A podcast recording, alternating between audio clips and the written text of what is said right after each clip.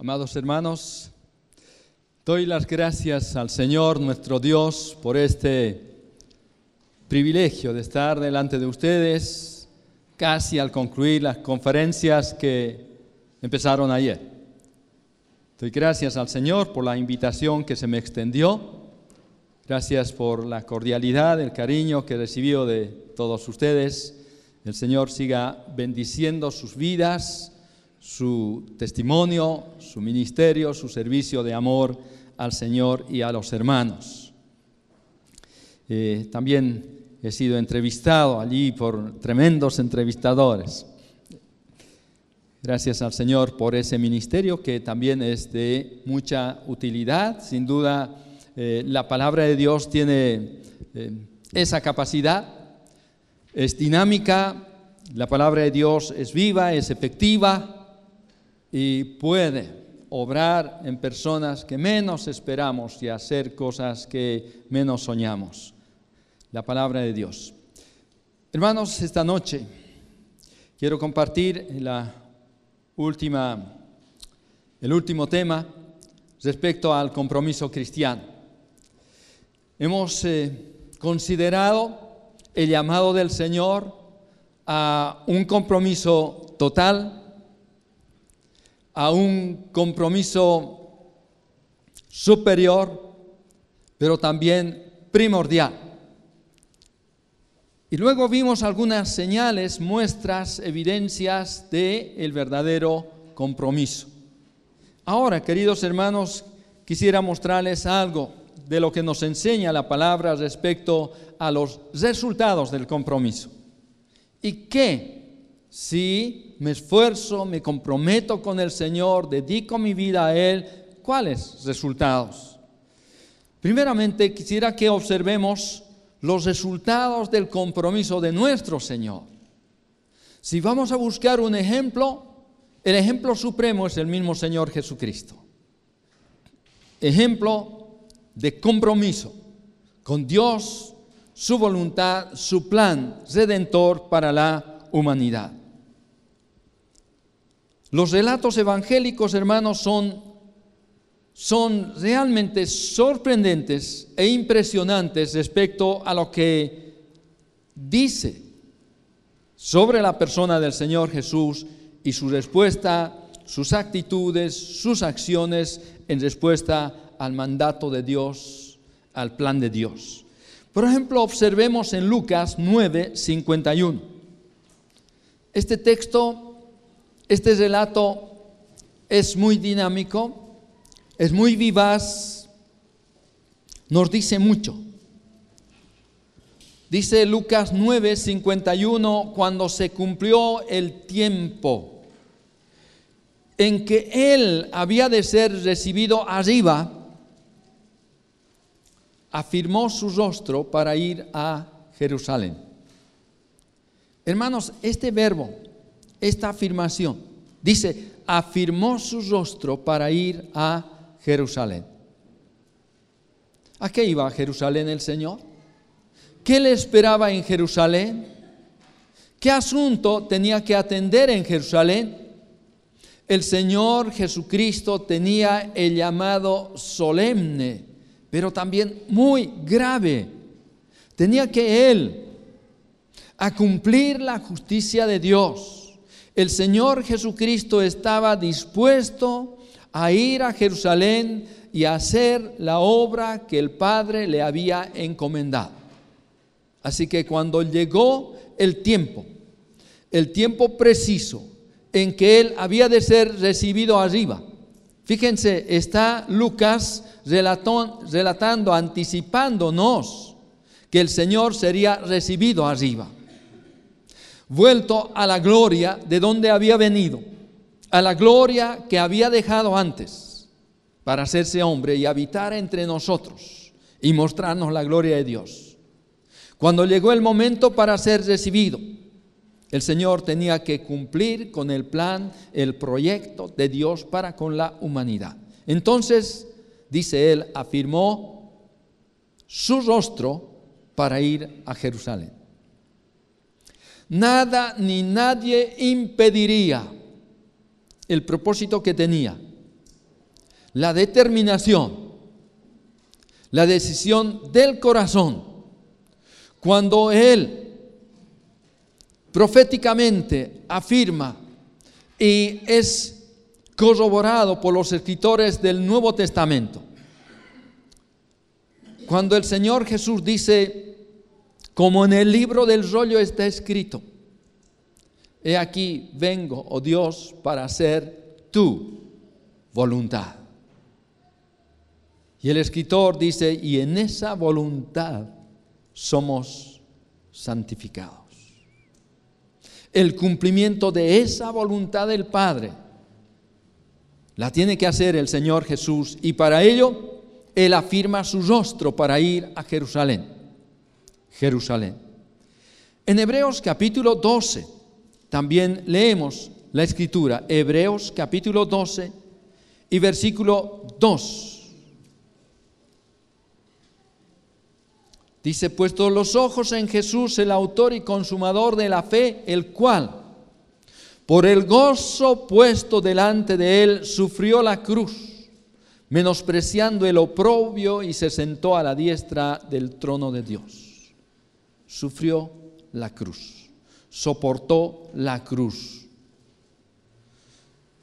El Señor Jesús agonizó en la cruz seis largas horas Tres horas a la vista del público, de todo ojo.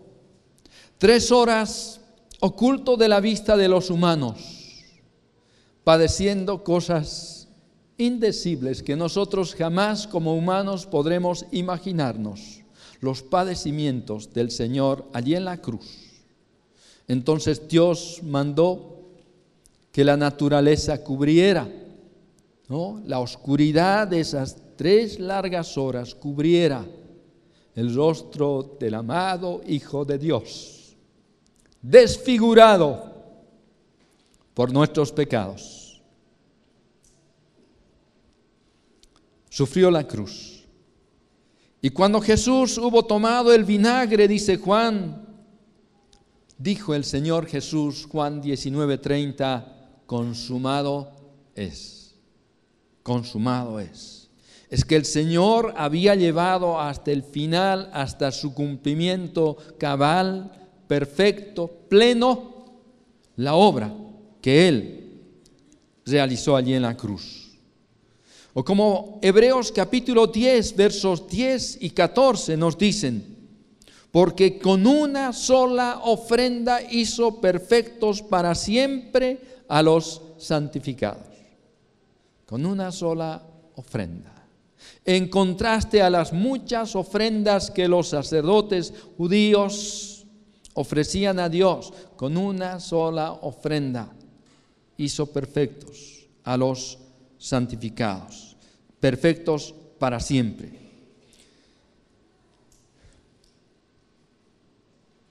Ya he mencionado el Salmo 110, los versos 7 y 8, y en Hebreos capítulo 10, versos 5 al 7, el escritor dice, en esa voluntad somos santificados mediante la ofrenda del cuerpo de Jesucristo, un hecho, hecha una vez para siempre. Quizás con mucha razón nosotros mencionamos la sangre del Señor Jesús. Hablamos muchas veces de la sangre del Señor Jesucristo. Esa sangre que nos limpia de todo pecado. Esa sangre que permite acercarnos a Dios y entrar al trono de la gracia y ofrecerle nuestra adoración.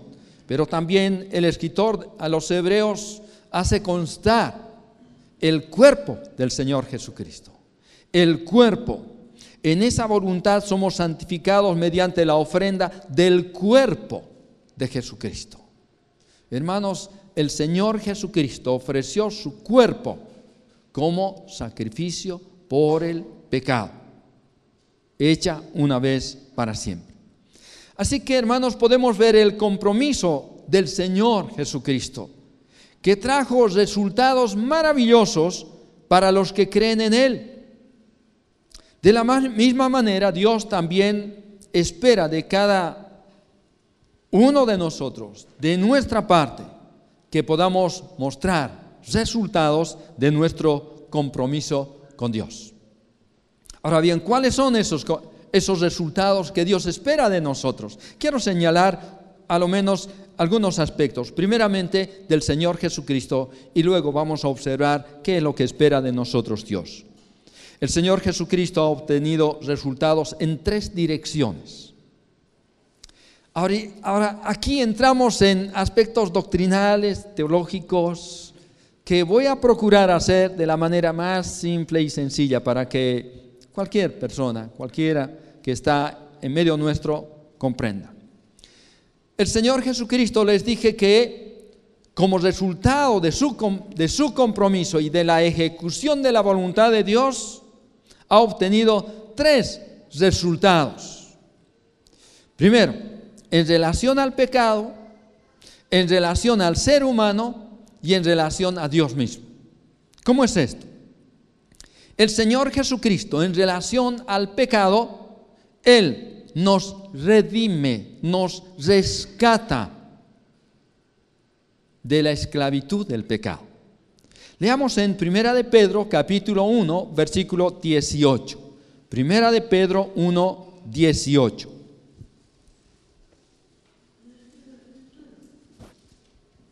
Aquí leemos lo siguiente.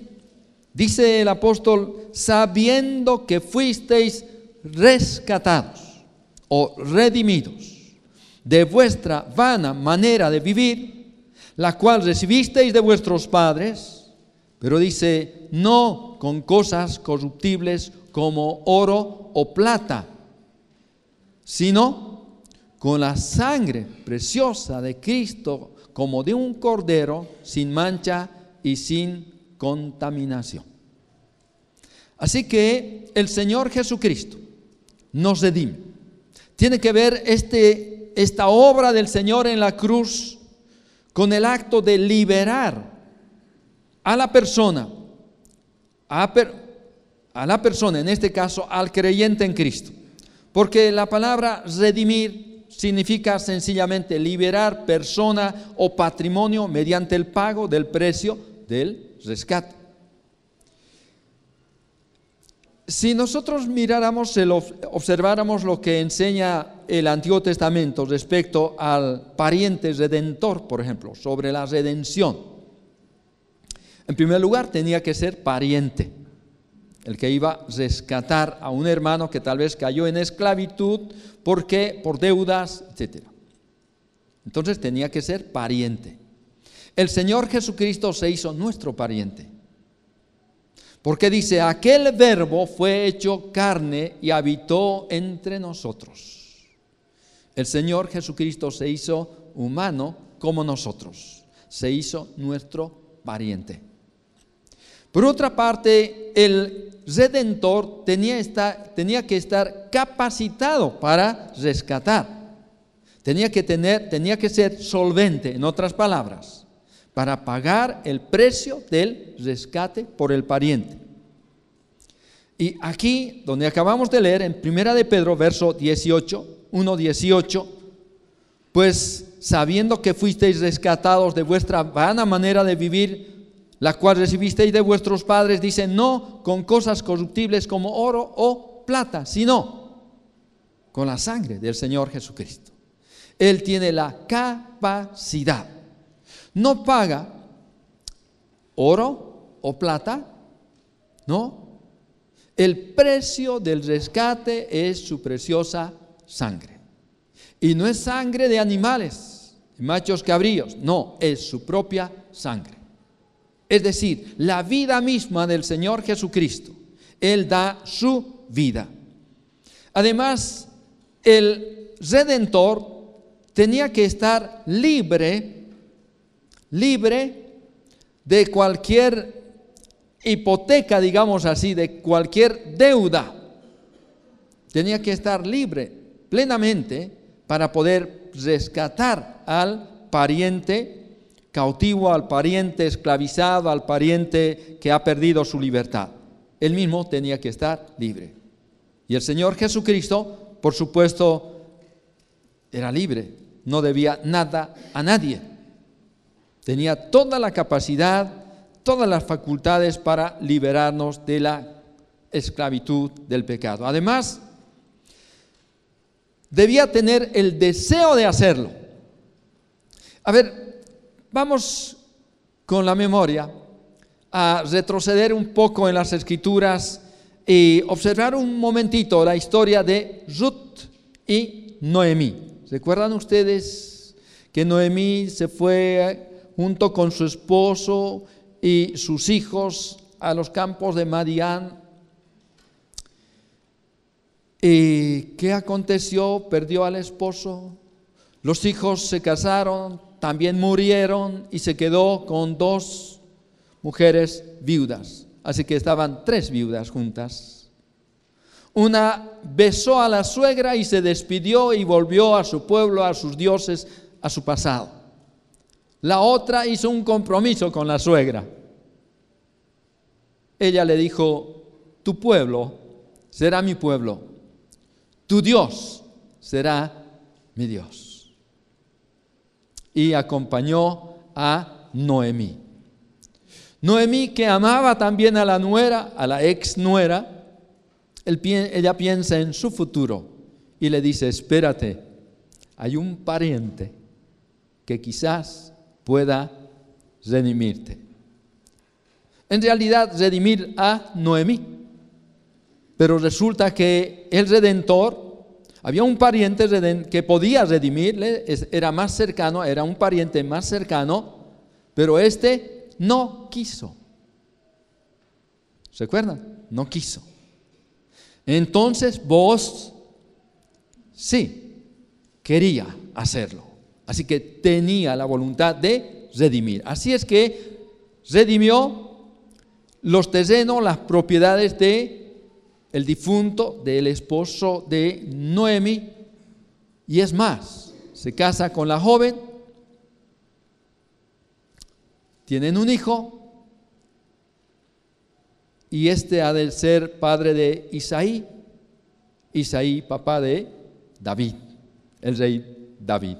Preciosa historia. Entonces el redentor debía tener estas características, debía ser pariente, debía estar capacitado para hacerlo, tenía que estar libre de cualquier deuda y tenía que estar deseoso de hacerlo, tener la voluntad de hacerlo. El Señor Jesucristo, hermanos, resolvió el problema del pecado al pagar un precio tan alto por nuestra salvación como es, como dice aquí, como leímos en Primera de Pedro versos 1, eh, perdón, 18, capítulo 1, versos 18 y 19. Un empresario en Bolivia, ahora político, un día de esos fue tomado como rehén. Y sus captores exigieron un millón de dólares, ¿no? Por su rescate, por su liberación. Estuvo por un par de semanas detenido, no se sabía dónde, hasta que, no sé cómo, cuánto, no conozco toda la historia, pero sin duda pagaron un valor para su rescate y fue liberado. Nosotros también teníamos este grave problema con el pecado. Estuvimos bajo la esclavitud del pecado, sin podernos liberar a nosotros mismos. Éramos totalmente incapaces aunque tuviésemos la voluntad, el deseo, el anhelo profundo, sincero, de liberarnos del pecado. Esta es una obra que solo el Hijo de Dios pudo hacer. Y esto es lo que hizo el Señor Jesucristo, como una muestra, un resultado de su compromiso con Dios. Por otra parte, el Señor Jesucristo tiene otro aspecto, otra dirección en su obra. Se trata de el ser humano. El ser humano está enemistado con Dios, se ha declarado enemigo de Dios en su mente y en sus acciones. Y entonces el Señor Jesucristo va a reconciliar al hombre con Dios. ¿Qué significa reconciliar en el Nuevo Testamento? Significa cambiar completamente. ¿Quién cambia? ¿Qué es lo que se cambia? Dios no puede cambiar, ¿o no? Dios no puede cambiar, Él es inmutable. ¿Qué es lo que se cambia? es la base de la relación entre el hombre y Dios, entre Dios y el hombre. Ahora, la obra de la reconciliación, el cambio completo, quien lo hace es el Señor Jesucristo. Veamos en Romanos capítulo 5, versículo 10. Romanos 5, 10. Leemos en esta porción, dice, porque si siendo enemigos fuimos reconciliados con Dios por la muerte de su Hijo, mucho más, estando reconciliados, seremos salvos por su vida. A ver, hermanos, cambiemos un poquito el texto. Es decir, pongamos la palabra que nos ayuda a entender mejor la palabra reconciliación. Porque si siendo enemigos fuimos cambiados completamente con Dios por la muerte de su Hijo, mucho más estando cambiados completamente seremos salvos por su vida. O como dicen Colosenses capítulo 1, verso 21 y 22, Colosenses 1, 21 y 22. Y a vosotros también que erais en otro tiempo extraños y enemigos en vuestra mente, haciendo malas obras, ahora os ha reconciliado o cambiado completamente en su cuerpo de carne por medio de la muerte para presentaros santos y sin mancha e irreprensibles delante de Él. El Señor ha hecho la obra, ha puesto las bases para cambiar completamente nuestra relación con Dios. Esto beneficia al hombre directamente, que es cambiado en su posición delante de Dios. Otra vez la historia bíblica nos cuenta que Jacob y Esaú se enemistaron. Claro, Jacob le robó la primogenitura a su hermano. Entonces el hermano lo amenazó de muerte, él tuvo que huir, estuvo como 20 años fuera de casa, fuera de su territorio y volvió con su familia, dos hermanas, hijas del mismo padre, varios hijos, y así regresa Jacob para poder ver nuevamente a su hermano Esaú. Habían pasado como 20 años, estaban enemistados. Jacob hace todos los preparativos, más aún cuando escucha de que su hermano viene con 400 hombres. Así que Jacob está temeroso y temblando. ¿Qué va a acontecer en el encuentro con su hermano? Pero Dios había cambiado completamente obró tanto en Esaú como también en Jacob hasta que llegó el momento en que se confundieron ambos en un abrazo fraterno, sin duda perdonándose el uno al otro. Hubo una reconciliación. Por otro, otro aspecto, que es otro resultado de la obra del Señor Jesús en respuesta al llamado del Padre, Parte del compromiso del Señor Jesucristo cumplido en su obra allí en la cruz tiene que ver con Dios mismo. Miren, hemos hablado del pecado, la esclavitud al pecado. Hemos visto también, hemos considerado el problema del ser humano en relación con Dios. Está enemistado. Ahora hay otro aspecto que encara la obra del Señor Jesucristo. Se trata de Dios. ¿Y Dios cómo se resuelve el problema delante de Dios? Dios es santo. Y el pecado es un insulto al nombre, a la persona de Dios. Entonces Dios ordena así las cosas en el Antiguo Testamento, ya enseñó, ya dio las lecciones a este respecto. Y el Señor Jesucristo cumple con aquello que fue anticipo de esta acción tan preciosa como es la propiciación. Este es un tema que pocas veces escuchamos o enseñamos o compartimos. Dios había instruido a Moisés diciéndole en Éxodo 25, 10, Éxodo 25, 10, harán también un arca de madera de acacia, cuya longitud será de dos codos y medio, su anchura de codo y medio y su altura de codo y medio. Y esta arca, preparada de madera de acacia, estaba forrada, digamos, por dentro y por fuera de oro. Y esa caja, esa arca, una especie de caja, contenía los siguientes elementos, las tablas de la ley, la vara de Aarón y el maná.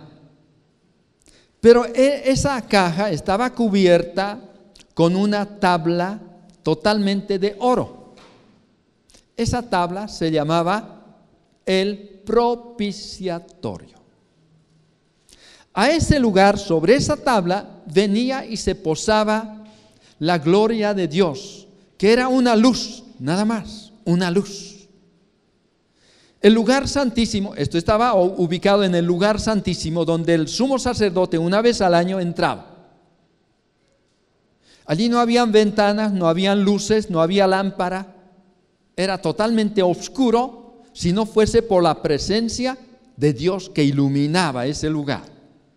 Y cuando el sumo sacerdote entraba al lugar santísimo, qué maravilla, imaginemos hermanos, estaba allí la misma presencia de Dios sobre el propiciatorio como él había prometido desde donde hablaba a Moisés, hablaba al sumo sacerdote y Dios hablaba y podía oír su voz el sumo sacerdote.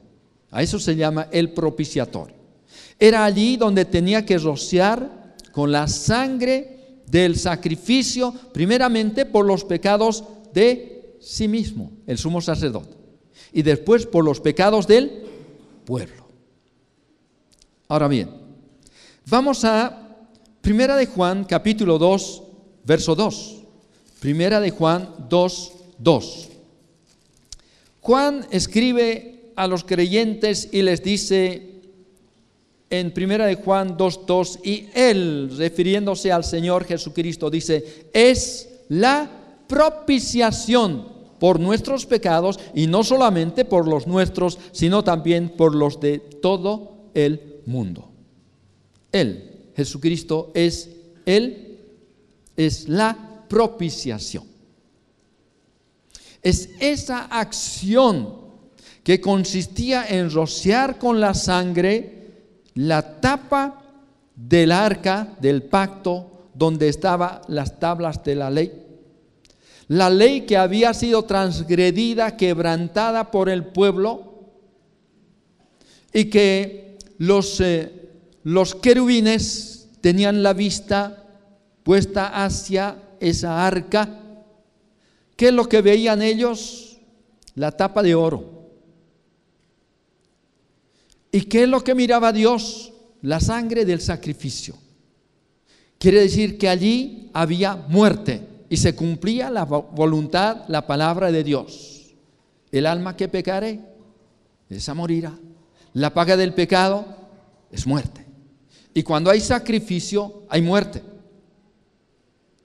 Entonces, ¿qué acontece? se resuelve el problema delante de Dios. Dios está ofendido, está injuriado, está insultado por el pecado.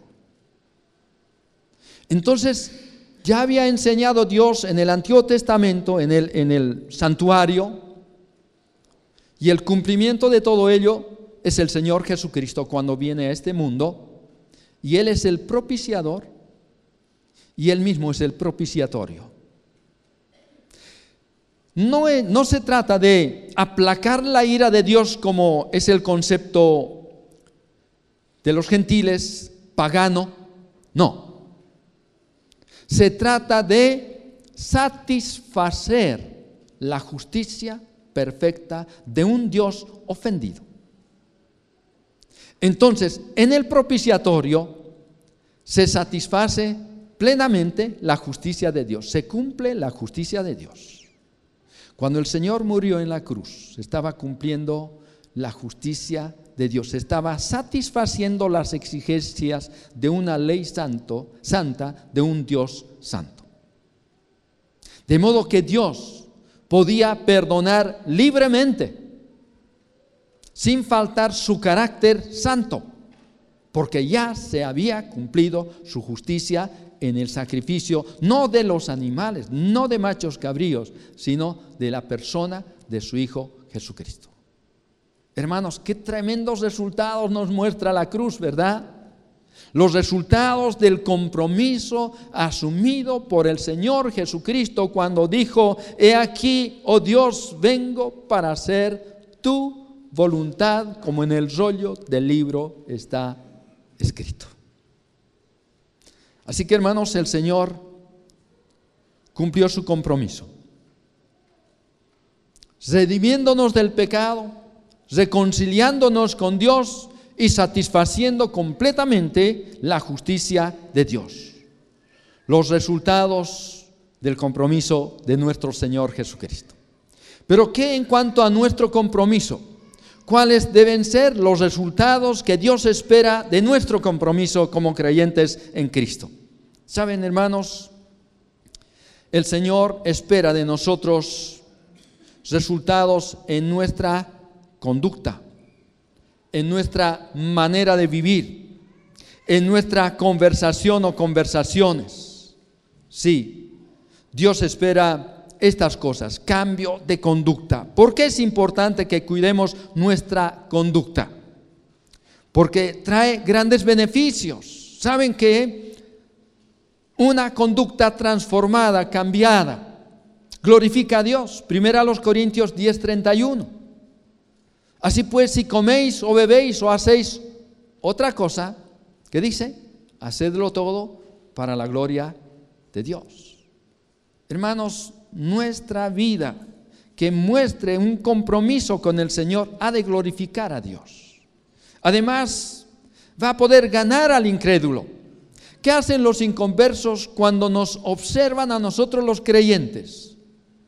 Ellos no escuchan tanto lo que les decimos ellos observan lo que hacemos, cómo vivimos, cómo actuamos y cómo les tratamos. ¿Qué trato les damos? Sí, ellos observan nuestra conducta. Por eso Pedro dice, aconseja a las mujeres creyentes que tienen esposos no creyentes, dice que deben ganarlos no con palabra, sino con su conducta santa, afable. Además, avergüenza a los que nos calumnian, revela, la presencia de Dios mismo con nosotros y nos motiva a que despojemos, nos despojemos del viejo hombre, como dice Efesios 4, 22. Efesios 4, 22. Leemos aquí que dice, en cuanto a la pasada manera de vivir, Despojaos del viejo hombre que está viciado conforme a los deseos engañosos. Pero también sabemos que una falta de compromiso puede traer consecuencias lamentables en la vida del creyente y sus relaciones, sus contactos. En primer lugar, Dios aborrece la hipocresía.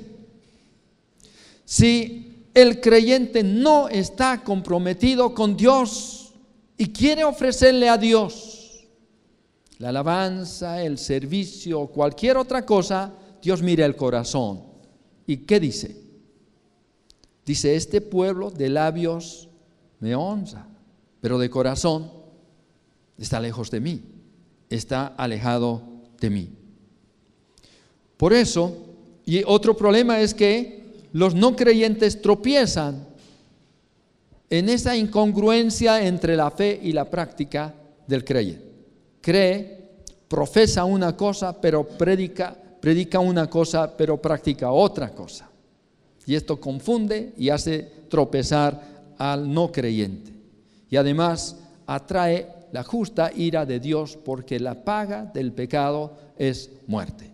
En el creyente no quiere decir que, se, que pierde su salvación, pero pierde su comunión con el Señor. ¿Y cuántos creyentes hay que muestran en su rostro la angustia del pecado? Si no confesamos nuestros pecados, no podemos disfrutar de la paz en el corazón, de la paz de Dios y menos de la comunión con Dios. Es imposible. Porque el Espíritu Santo nos cela, ¿no? El Espíritu Santo nos anhela para sí mismo y se angustia, o como dice en Efesios 4, el Espíritu Santo se contrista, ¿o no? el Espíritu Santo es contristado por el pecado del creyente. Verso 30 de Efesios 4. Y no contristéis al Espíritu Santo de Dios con el cual fuisteis sellados para el día de la redención. El pecado conocido, no confesado, contrista, entristece al Espíritu Santo. Hermanos, los beneficios o consecuencias de la conducta nos llama entonces a poner mayor cuidado. Como dice el apóstol Pablo a Timoteo, apártese de iniquidad todo aquel que invoca el nombre del Señor. Por otra parte, el Señor Jesús dijo, velad y orad para que no entréis en tentación. El espíritu a la verdad está dispuesto, pero la carne es débil. Y buscar el compañerismo de los creyentes es de tanto beneficio, de tanto bien, que trae tanto bien a nuestras vidas. Se cuenta que Oscar Sindler era un alemán que quiso rescatar a judíos, pagando en algunos casos fuertes sumas de dinero, entregando joyas a alemanes ¿no? Para rescatar las personas judías, ¿no? A muchos hombres. Hay variante en cuanto al número de personas que él rescató. Algunos dicen 10 mil, otros 5 mil, pero hay una, incluso una película que, donde están registradas registrados 850 nombres de personas que él había rescatado. Pero ¿saben a qué voy? Cuando, cuando él vio el resultado, es decir, cuando concluyó la guerra, y vio tantos judíos rescatados con una gratitud tremenda hacia persona, él se arrepintió de qué? Él se arrepintió de no haber dado más para rescatar más personas. Pero saben, hermanos, el Señor Jesucristo lo dio todo para rescatar a todos los que puedan creer en Él y aceptarlo como su Salvador. Hermanos queridos, números 10:35 nos dice algo muy solemne, muy serio. Números 10:35. Leamos en esta porción, números 10:35.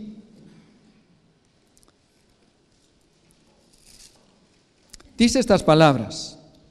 Cuando el arca se movía, Moisés decía, levántate, oh Jehová, y sean dispersados tus enemigos y huyan de tu presencia los que te aborrecen.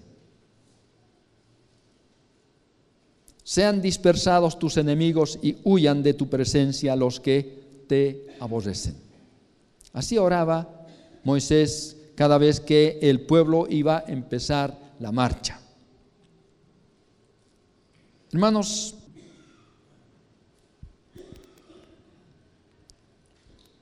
si el creyente quiere asumir un compromiso serio con el Señor, necesita romper otros compromisos. ¿Saben qué dice Santiago 4:4? O almas adúlteras. ¿No sabéis que la amistad del mundo es enemistad contra Dios? Cualquiera pues que quiera ser amigo del mundo se constituye enemigo de Dios. Entonces, llegamos a esta conclusión. O somos amigos de Dios y nos comprometemos de corazón, realmente con Él, o no podemos andar en dos aguas, no podemos navegar en dos aguas. Imposible. No podemos estar bien con el mundo y con Dios a la vez. Es imposible. No podemos servir a dos señores a la vez. O amaremos al uno y aborreceremos al otro o viceversa. Entonces, es imposible amar a Dios con todo el corazón, con todo nuestro ser, comprometernos completamente con Él si tenemos muchos otros compromisos o compromiso con el mundo y con el Dios de este siglo. No se puede, no se puede. El Señor Jesús dijo, el que no es conmigo, contra mí es. Y esto es muy fatal.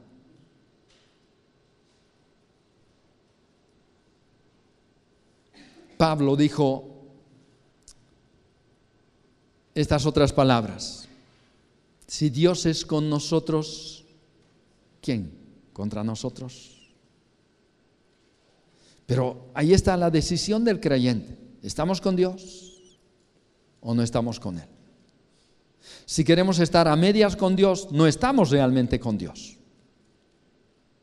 Y aquí se tiene que hacer una elección definitiva, personal. No se necesita consultar en el ambiente quechua aymara. Por ejemplo, la señora no puede aceptar al Señor Jesucristo a menos que haya conversado con su esposo o le haya autorizado. Pero la decisión es personal. Aunque tenga que desacatar la esposa al esposo, aunque tenga que salirse de la autoridad del esposo, esta es una responsabilidad personal que tiene delante de Dios. Hermanos, el llamado es claro. El Señor nos llama a un compromiso total, a un compromiso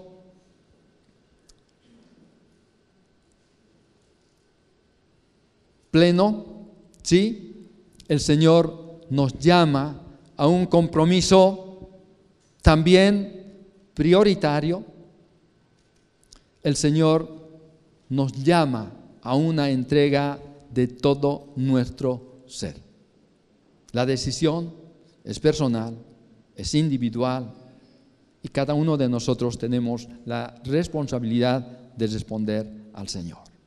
Hermano, hermana, yo anhelo y pido en mi corazón que el Señor le fortalezca, le dé la sabiduría, la convicción de poder tomar la mejor decisión.